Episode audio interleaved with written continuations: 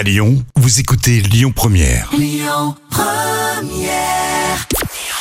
Bonjour à tous, c'est France 3 qui est arrivé en tête hier avec la série Tandem qui a rassemblé à près de 4 millions de personnes. Ça représente 20% de part d'audience.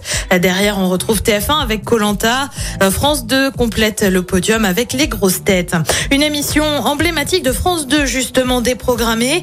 Les fans de karaoké sont un peu déçus en ce moment et pour cause. N'oubliez pas les paroles n'est donc plus diffusée sur France 2 pendant deux semaines. Alors rien à voir hein, avec des chutes d'audience, mais plutôt avec la quinzaine de Roland Garros. L'émission est tout simplement déprogrammée pour laisser place au direct et à la retransmission des matchs.